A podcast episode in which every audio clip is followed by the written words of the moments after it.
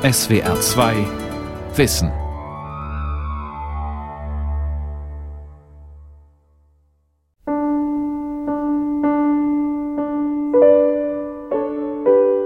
Durch mich die vielen längst verstummten Stimmen, Stimmen endloser Generationen von Gefangenen und Sklaven, Stimmen der Kranken und Verzweifelten und der Diebe und Zwerge.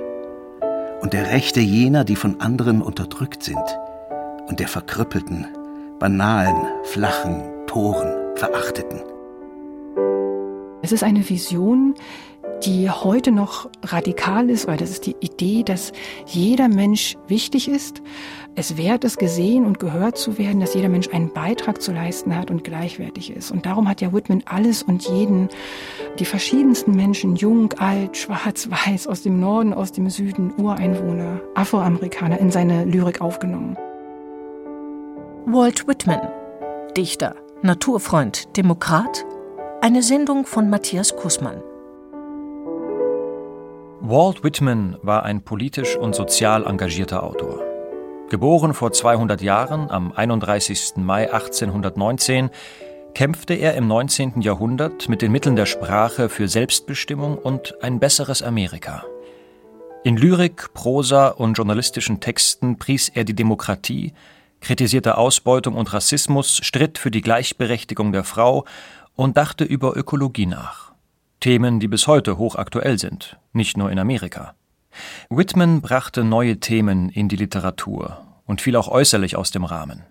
An den Anfang seiner Lyriksammlung Grasblätter stellte er keinen Text, sondern ein Bild, das ihn selbst zeigt. Ein Mann in den besten Jahren, in den 30er Jahren, sagt die Amerikanistin Christine Gerhardt von der Uni Bamberg. Der trägt ein offenes weißes Hemd, wie es die Arbeiter, also die Schreiner zu seiner Zeit getragen haben. Also nicht ein Anzug, eine Krawatte und einen Schlips, sondern ein Hemd, aus dem man auch sein Brusthaar hervorquellen sieht. Er hat einen grau-schwarzen Vollbart, einen kecken Hut auf dem Kopf und hat seine Hand relativ provokant in die Hüfte gestützt und guckt den Leser direkt auch wieder relativ provozierend an.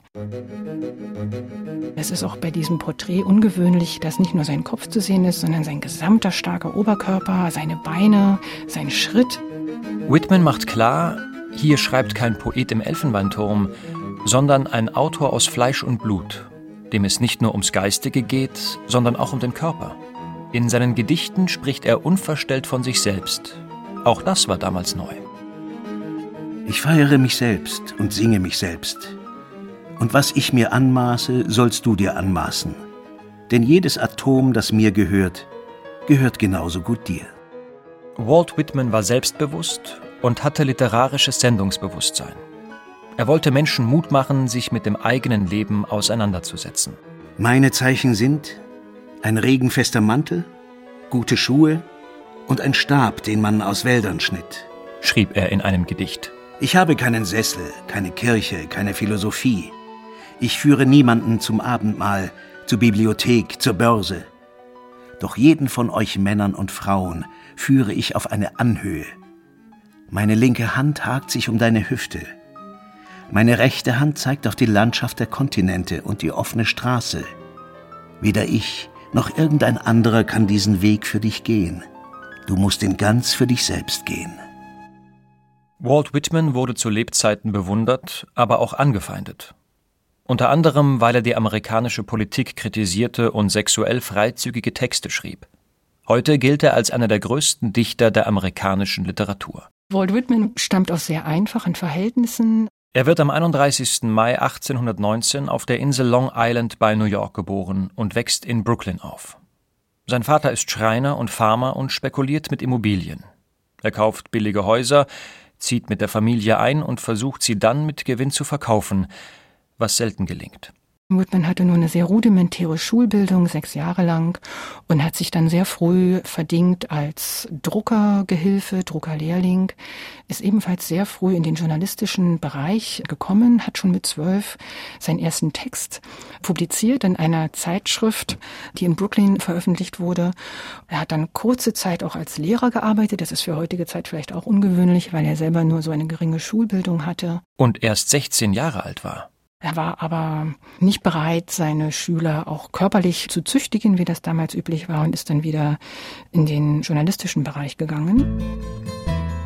Mit 19 gründet er die Wochenzeitung Long Islander, die es heute noch gibt, und arbeitet später für andere Blätter. Whitman war an sämtlichen Aspekten der Großstadt und des Großstadtlebens interessiert. Weiß der Whitman-Übersetzer und Lyriker Jürgen Brokan. Er hat also sowohl Theater als auch Literaturkritiken geschrieben. Er hat auch nicht vor Berichterstattung über Mordfälle zurückgeschreckt. Im Grunde genommen interessierten ihn alle Tagesereignisse bis hin zu einzelnen minutiösen Beschreibungen der Stadt, einzelner Stadtteile und auch natürlich immer wieder gespickt mit Sozialkritik. Er setzt sich unter anderem für die Rechte von Arbeiterinnen ein und kritisiert die schlechte Bezahlung der Straßenfeger. Neben journalistischen Texten schreibt er auch Prosa und konventionelle romantische Gedichte. Dann erlebt er mit Ende 20 etwas, das ihn und seine Lyrik verändert dass er nämlich in den späten 40er Jahren nach New Orleans gefahren ist und dort zum einen die Weiten des amerikanischen Kontinents und die noch viel größere Vielfalt der amerikanischen Gesellschaft kennenlernte. Und in New Orleans hat er dann neben einer kosmopolitischen Stadt, in der auch Französisch gesprochen wurde und wirklich die Welt zusammenkam, hat er auch den Horror der Sklaverei zum ersten Mal erlebt. Er hat eine Sklavenversteigerung erlebt und er war davon so ergriffen und so entsetzt, dass er in dieser Zeit in seinen Notizbüchern plötzlich anfängt, die Lyrik zu komponieren, für die er heute weltberühmt ist. Walt Whitman, ein Kosmos, der Sohn Manhattans, Ungestüm, fleischlich, sinnlich, essend, trinkend und zeugend. Kein Gefühlsdusler, keiner, der über Männer und Frauen steht oder abseits von ihnen. Nicht mehr bescheiden als unbescheiden. Schraubt die Schlösser von den Türen, schraubt die Türen selbst aus ihren Pfosten. Wer immer einen anderen erniedrigt, der erniedrigt mich. Und was immer getan oder gesagt wird, das fällt zuletzt auf mich zurück. Es sind lange Zeilen, die sich nicht mehr reimen, die der mündlichen Sprache folgen, die die Sprache der Straße zusammenbringen mit der Sprache Shakespeares und der Bibel, die den Rhythmus der gesprochenen Sprache ins Zentrum stellen und die auflisten, was man sieht, wenn man sich vorstellt, dass man durch Amerika fährt, dass man der Natur wie den Menschen einen ebenbürtigen Platz einräumt. Inhaltlich neu ist sicherlich auch, dass Whitman sehr stark die Erscheinungen der Natur und der modernen Welt miteinander in einem Buch zusammenbringt. Also es sind keine Gegensätze mehr, Natur und Urbanität, sondern für ihn sind es zwei Aspekte der sehr vielfältigen Welt, die er beschreibt. Whitman besingt alles, was ihm vor die Augen kommt. Handwerker, Schiffe, Pflanzen, Tiere, einen Epileptiker, Lokomotiven, schlafende Menschen, die Feuerwehr. Alles ist es wert, beachtet zu werden. Er will mit seiner Lyrik der Dichter Amerikas sein, will das Land darstellen. Und das ganze Land soll ihn lesen. Er schreibt einen Gedichtband, den er Leaves of Grass nennt, Grasblätter. Der Autor ist ungeheuer ehrgeizig, spricht sogar von einer neuen Bibel, die er schreibe, findet aber keinen Verlag. So arbeitet er einige Zeit als Immobilienmakler in Brooklyn. Mit den Einnahmen lässt er das Buch 1855 auf eigene Kosten drucken und tut alles, um es unter die Leute zu bringen. Whitman hat auch selber nachgeholfen, indem er selber Rezensionen, glühende Reviews seiner eigenen Gedichte geschrieben hat, auch ein paar negative Reviews, damit es nicht so auffällt, und hat Zeit seines Lebens dieses eine Buch, Leaves of Grass, immer wieder erweitert, überarbeitet und neu herausgebracht. Die Grasblätter sind Whitmans lyrisches Hauptwerk. Daneben erscheinen wenige kleine Gedichtbände, deren beste Texte er später ebenfalls in die Grasblätter aufnimmt. Ein zentrales Thema darin ist die Demokratie, für Whitman die ideale Staatsform. In einem Gedicht heißt es Ich will Kameradschaft pflanzen, dick wie Bäume, entlang allen Flüssen Amerikas und entlang den Ufern der großen Seen und überall auf den Prärien. Ich will untrennbare Städte erschaffen, ihre Arme einander um den Hals gelegt. Durch die Liebe von Kameraden, durch die männliche Liebe von Kameraden. Für dich, von mir dies, o Demokratie, dir zu dienen, ma femme. Für dich, für dich zwitschere ich diese Lieder. Walt Whitman war begeistert von den Möglichkeiten so einer jungen Demokratie, in der es keine vorgezeichneten Klassenschranken gibt, in denen Menschen aus aller Welt zusammenkommen, aus diversen Hintergründen, verschiedene Hautfarben, verschiedene Berufe und hat die besungen in seiner Lyrik. Dennoch denke ich, dass sich Whitman über den Menschen keine Illusion gemacht haben dürfte. Die Leaves of Grass, die Grasblätter, sind ja im Grunde genommen ein utopisches Werk. Der Entwurf, ja, man kann sagen, eines visionären Amerikas, eher wie es sein sollte, als wie es tatsächlich ist und war. Amerika also als Möglichkeit, als eine gesellschaftliche Utopie, die in der Literatur, in der Dichtung umgesetzt wird. Mitte des 19. Jahrhunderts tobt in den USA der Streit um die Sklaverei. Der Süden ist dafür, der Norden dagegen. Der Streit spaltet das Land. Ein Bürgerkrieg droht. Whitman ist der Gedanke, dass alle Menschen gleichwertig sind, geradezu heilig. Ihn empört, wie man Sklaven behandelt, sie wie Waren versteigert oder wie Vieh hetzt, wenn sie fliehen. Im Gedicht versetzt er sich an ihre Stelle. Ich bin der gehetzte Sklave. Ich zucke beim Biss der Hunde. Hölle und Verzweiflung liegen auf mir. Die Scharfschützen lassen es knallen und knallen. Er versucht, sich zu erfinden als Dichter der Sklaven, aber interessanterweise auch als Dichter der Sklavenhalter. Das ist aus heutiger Sicht unverständlich. Aber Whitman meint, durch die Überzeugungskraft seiner Gedichte tatsächlich Sklaven und Sklavenhalter zu versöhnen und das Land zu befrieden. Ein vielleicht naiver Ansatz, aber ein Ansatz, der Whitman zeigt als jemand, der an die Kraft der Dichtung glaubt und auch an die Möglichkeit der Demokratie, Dissonanz auszuhalten und Unterschiede zusammenzuführen. Walt Whitman ist berauscht von der Vielfalt und Schönheit der Natur.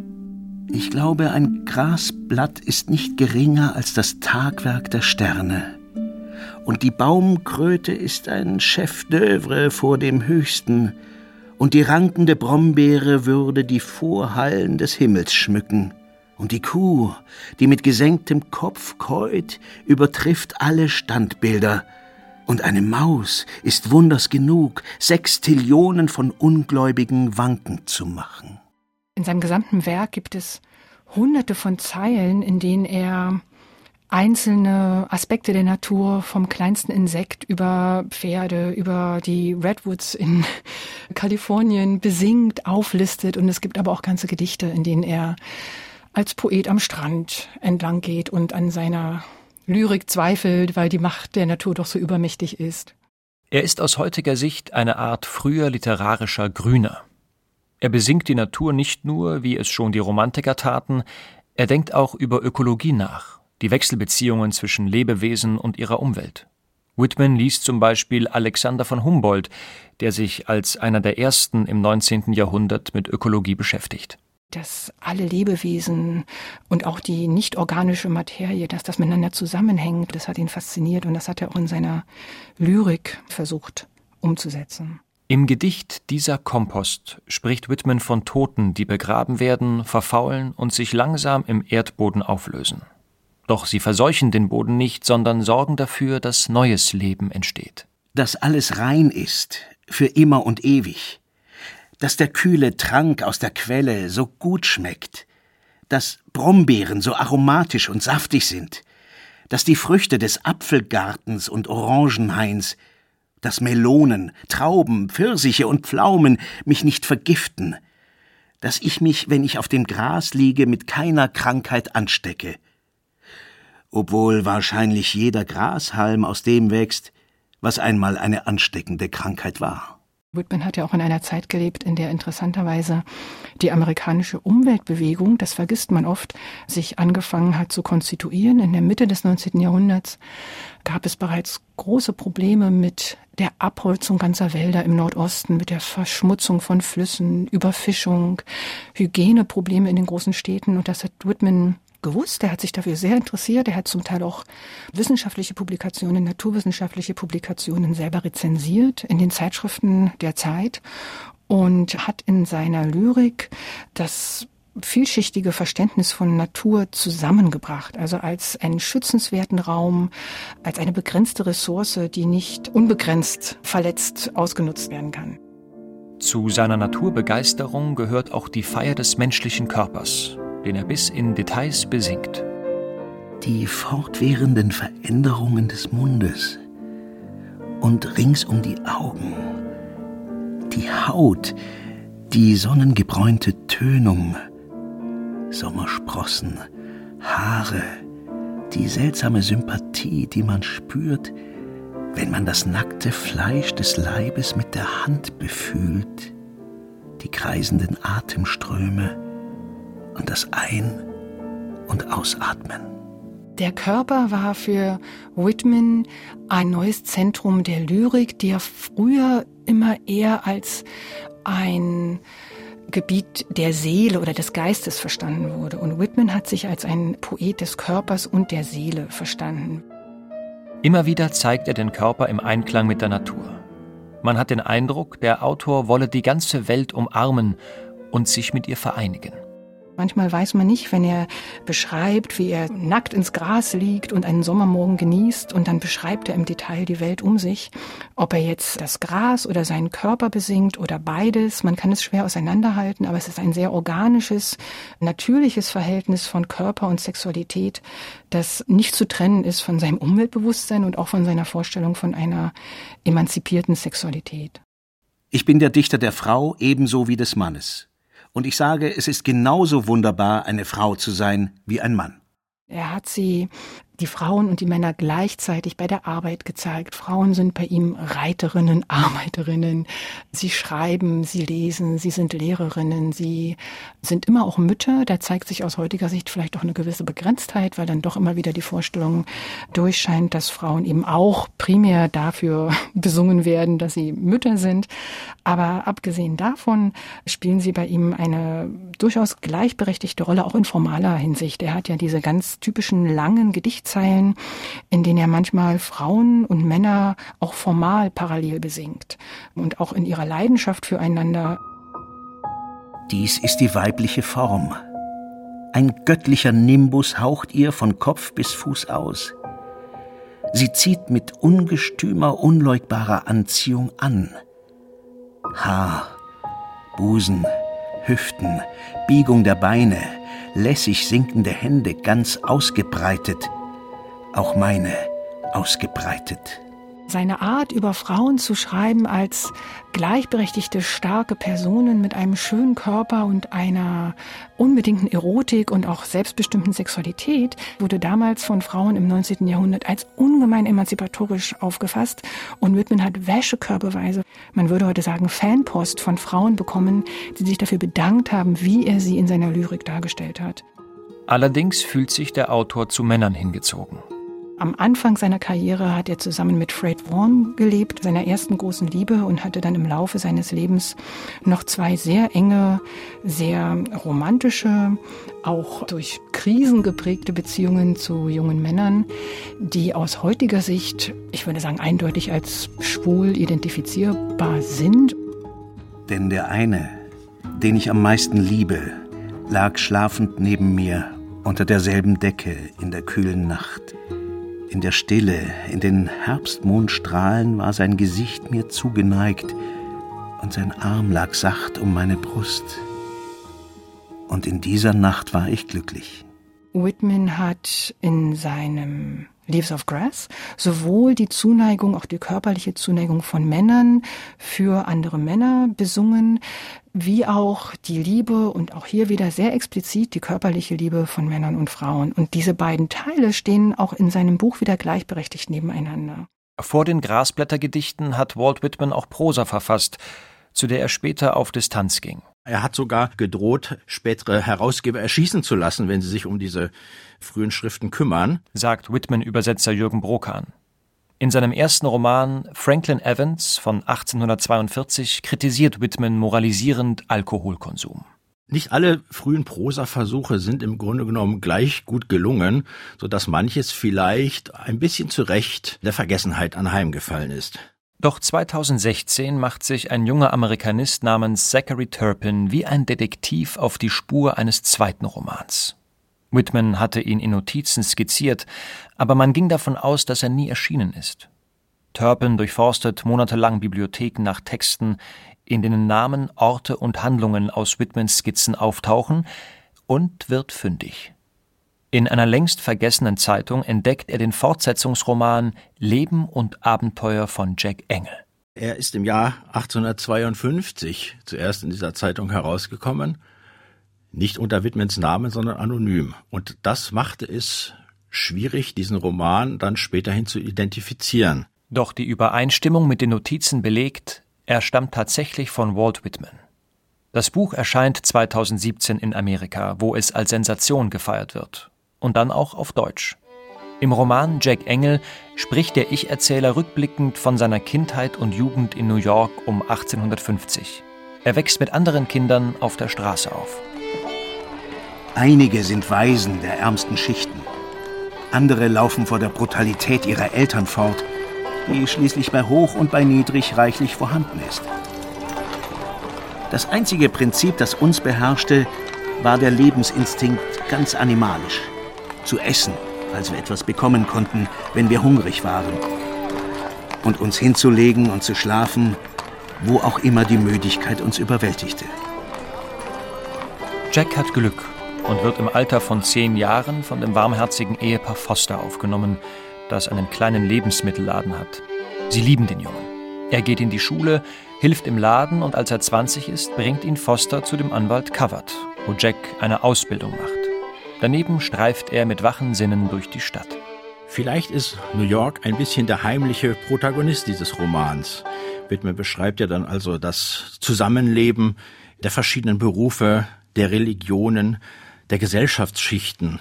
Und er zeichnet ein lebendiges Bild New Yorks Mitte des 19. Jahrhunderts.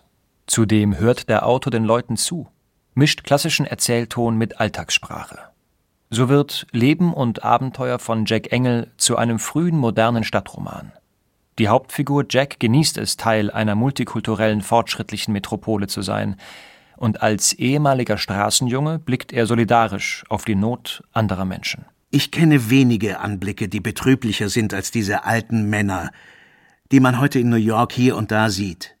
Offenbar unbeweibt und kinderlos, äußerst ärmlich, die Lippen über zahnlosen Gaumen eingefallen, mit gammligen, speckigen Lumpen bekleidet, beenden sie ihr Leben auf dem umstrittenen Boden zwischen ehrenhaften Hungertod und dem Armenhaus. Whitman führt ein buntes Arsenal von Figuren ein, die alle mit Jack und dem Anwalt Covert zu tun haben. Etwa das Mädchen Martha, in das sich Jack verliebt. Covert ist ihr Vormund und will ihr Erbe an sich bringen. Jack und Martha machen sich mit Hilfe von Freunden daran, dem betrügerischen Anwalt das Handwerk zu legen. Insgesamt wirken die Figuren allerdings eindimensional. Die Guten sind gut und die Bösen böse. Ich denke, Whitman ging es da sicherlich zunächst erstmal darum, wirklich eine spannende Geschichte zu schreiben. Was ihm auch gelingt. Der Roman hat nach und nach Züge eines Krimis. Am Ende verlässt der Anwalt Hals über Kopf die Stadt, Jack und Martha heiraten und sie bekommt ihr Erbe. Ein etwas abruptes Happy End. Aber mit dem unterhaltsamen Roman zeigt Whitman auch, dass Güte, Hilfsbereitschaft und Solidarität wichtige Werte im Zusammenleben der Menschen sind. 1861 eskaliert der Streit zwischen den sklavenhaltenden Südstaaten und den Nordstaaten. Der amerikanische Bürgerkrieg beginnt. Whitman ist zunächst für den Krieg und beschreibt in den Grasblättern berauscht, wie ganz Manhattan zu den Waffen eilt. Krieg. Ein bewaffnetes Geschlecht rückt vor. Der Gruß der Schlacht, keine Umkehr. Krieg. Mögen es Wochen, Monate, Jahre sein. Ein bewaffnetes Geschlecht rückt vor, ihn willkommen zu heißen. Er hofft, dass der Krieg in seinem zerstrittenen Land wie ein reinigendes Gewitter wirke. Danach könne man neu anfangen, die Staaten würden wieder zueinander finden und die Sklaverei abschaffen die Amerikanistin Christine Gerhardt. Sie hat am Anfang Kriegsgedichte geschrieben, in denen er die Leute zum Krieg ruft und ist dann aber selber in den Süden bzw. nach Washington gefahren, weil sein Bruder verwundet wurde und hat dort den Schrecken des Krieges hautnah erlebt, indem er auf der Suche nach seinem Bruder bis zu 40 Krankenhäuser in Washington DC besucht hat, in einem schrecklichen Erlebnis einen ganzen Wagen voller amputierter Gliedmaßen gesehen hat, seinen Bruder dann gefunden hat, der zum Glück nur eine leichte Wunde hatte, aber Whitman war dann klar, er muss dort bleiben, es ist jetzt nicht die Zeit, Gedichte zu schreiben, sondern zu helfen. Whitman findet in Washington einen Job als Schreiber und Kopist und besucht nach dem Dienst Verwundete und Sterbende in Krankenhäusern. Vorher wollte er Menschen durch seine Lyrik zusammenbringen und versöhnen, jetzt engagiert er sich als Krankenpfleger, verfasst Briefe für Verletzte und bringt ihnen kleine Geschenke. Der Bürgerkrieg endet 1865, die Sklaverei wird weitgehend abgeschafft.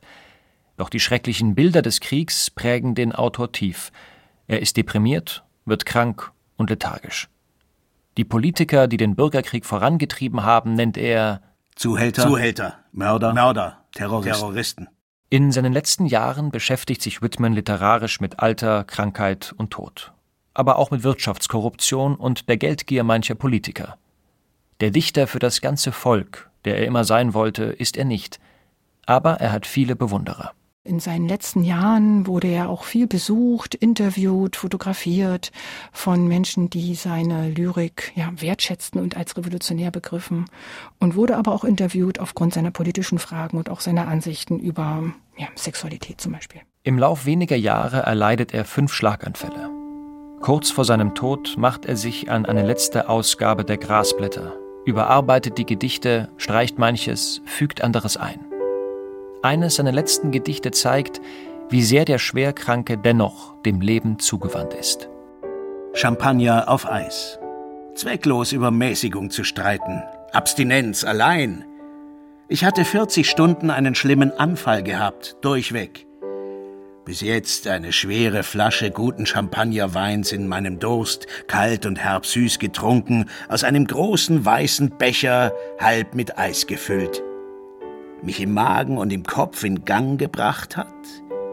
Da ich langsam trinke, meinem Freund danke, den Tag fühle und in mir selbst die Freiheit und Freude. Walt Whitman stirbt am 26. März 1892 mit 72 Jahren an Tuberkulose. Nach seinem Tod wird sein Werk in ganz Amerika bekannt und strahlt bis nach Europa aus. Thomas Mann nennt ihn den Donnerer von Manhattan, Expressionisten übernehmen seine langen, ungereimten Verse. Kurz vor seinem Tod sagte Whitman über die Grasblätter Im Laufe der Zeit wird die Welt mit dem Buch anstellen, was ihr gefällt. Ich bin entschlossen, die Welt wissen zu lassen, was mir gefallen hat.